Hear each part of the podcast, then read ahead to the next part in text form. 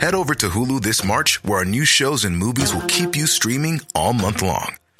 Catch the award winning movie Poor Things, starring Emma Stone, Mark Ruffalo, and Willem Dafoe.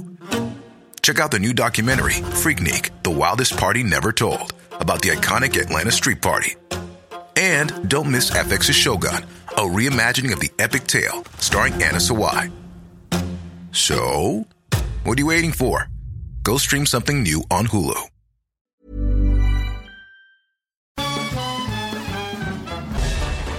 Farándula 021 es un podcast de cultura pop, donde analizaremos sin piedad series, películas, programas, música, moda, tendencias, libros, redes sociales y hasta figurosas e inventadas. Cada jueves un nuevo episodio, con Horacio Villalobos, Pilar Bolívar, Mauricio Valle, Maniwis, La Supermana, Alejandro Broff, Jeremy Cruz y Mario Lafontaine. Farándula 021, un podcast con periodistas, psiquiatras y vestidas.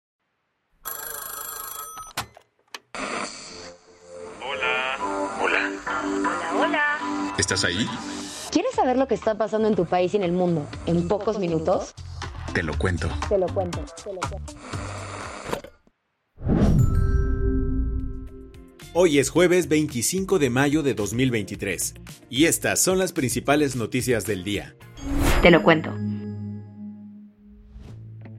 Citigroup dio marcha atrás y ya no venderá Banamex. A inicios del año pasado, Citigroup anunció su decisión de poner en venta Banamex. El proceso generó un montón de interés y le llovieron propuestas de todas partes.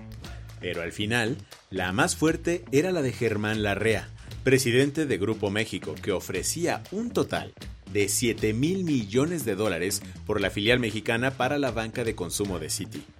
En esa carrera andábamos hasta el martes, cuando López Obrador sugirió que el gobierno podría comprar Citibanamex si la REA se echaba para atrás.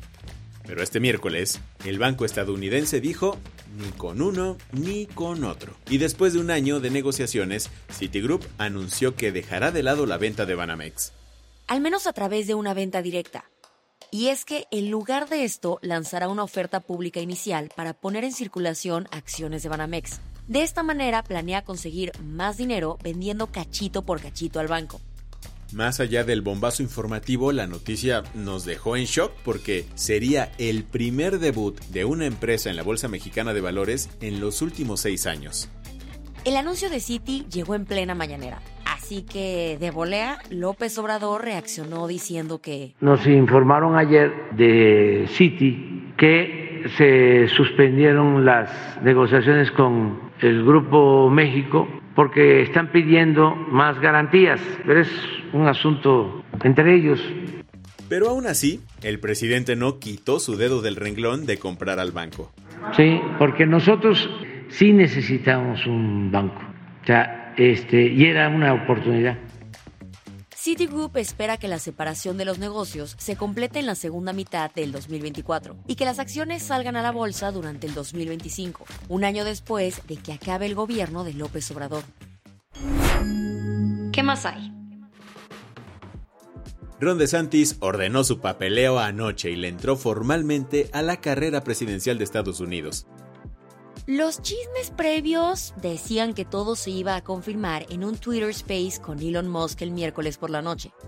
Pero antes de esa cita, el gobernador de Florida, Ron DeSantis, presentó los documentos necesarios para presentarse como precandidato del Partido Republicano a las elecciones presidenciales de 2024. Con esto, el polémico gobernador de Florida se planta oficialmente como el más duro contrincante de Trump para las elecciones del próximo año. Pero, ¿quién es Ron DeSantis? Aunque hoy se llevan con la punta del pie, muchos ven al gobernador de Florida como un gran discípulo del trompismo por sus posturas de casi extrema derecha. DeSantis ha dicho comentarios contra la comunidad trans, ha impulsado leyes en su estado para prohibir que en las escuelas se hable de diversidad sexual y su discurso migratorio es uno de los más radicales en Estados Unidos.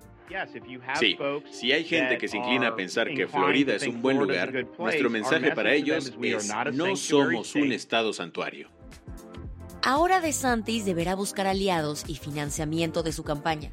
Tiempo todavía tiene, pues las primarias del Partido Republicano están programadas entre febrero y junio del próximo año, fecha en que se elegirá el candidato que competirá contra Joe Biden. Las que tienes que saber. Microsoft anda con los ojos en la nuca tras anunciar este miércoles un ataque informático a infraestructuras esenciales de comunicaciones de Estados Unidos. El presunto responsable es Volt Typhon, un grupo patrocinado por el gobierno chino que hace labores de espionaje y recopilación de información. Por ahora, las investigaciones están siendo lideradas por agencias de seguridad e inteligencia de Estados Unidos, Australia, Nueva Zelanda y Reino Unido. Con 22 años, Amanda Gorman cobró fama mundial tras recitar su poema The Hill We Climb durante la ceremonia de inauguración de Joe Biden. Su nombre volvió a sonar ayer al criticar que una escuela de Miami Lakes removió todos los libros en los que aparecía su poema. Esto tras la petición de un padre de familia, quien argumentó que, según él, el poema tiene una falta de contenido educativo y sus mensajes son de odio indirecto. La decisión está amparada en la política de prohibición de libros en Florida, impulsada por el gobernador Ron DeSantis. Este miércoles se anunció al ganador del prestigioso premio Princesa de Asturias de las Letras 2023, uno de los galardones literarios más reconocidos en Hispanoamérica. Acuerda por unanimidad conceder el premio Princesa de Asturias de las Letras 2023 al escritor japonés Haruki Murakami. El escritor japonés Haruki Murakami se llevó el premio por su trayectoria en el mundo literario y, en palabras del jurado, por la singularidad de su obra y la capacidad para conciliar la tradición japonesa y el legado de la cultura occidental. Y es que obras como Tokyo Blues o Kafka en la orilla ya son un clásico de la literatura contemporánea. Ayer se apagó una de las voces más icónicas y poderosas de la historia de la música.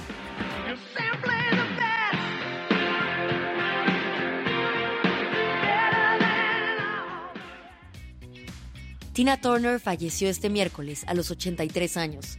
Sus representantes informaron que la cantante murió en su casa de Kuznacht, Suiza, luego de una larga enfermedad. Con canciones como esta.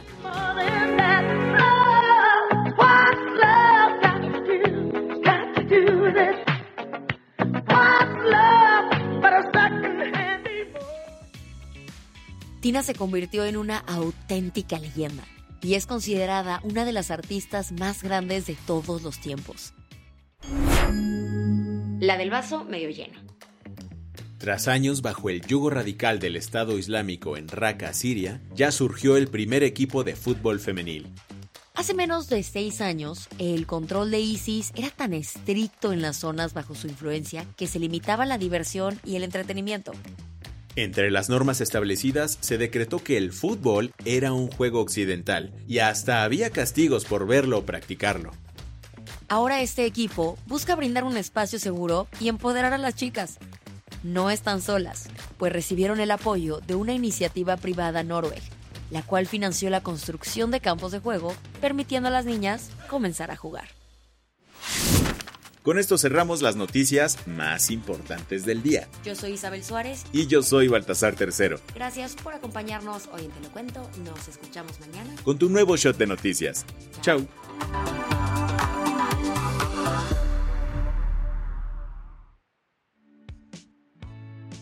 Este noticiero es una producción de Te lo Cuento. El guion de este episodio estuvo a cargo de Aisha Al-Janabi y Ana Ceseña. La dirección de contenido es de Sebastián Erdmenger. Francis Peña es la directora creativa y el diseño de sonido está a cargo de Alfredo Cruz. Si quieres estar al día, nos encuentras como arroba te lo cuento en Instagram, TikTok, Snapchat y Twitter. Have you ever Googled your own name? Prepare for a shock because your personal info, including addresses and phone numbers, is all out there. It's all harvested by data brokers and sold legally. Aura is a personal digital security service that scans the internet for your sensitive information and provides a full suite of privacy enhancing tools. For a limited time, Aura is offering listeners a 14-day free trial at aura.com slash safety. That's A-U-R-A dot com slash safety to learn more and activate the 14-day trial period.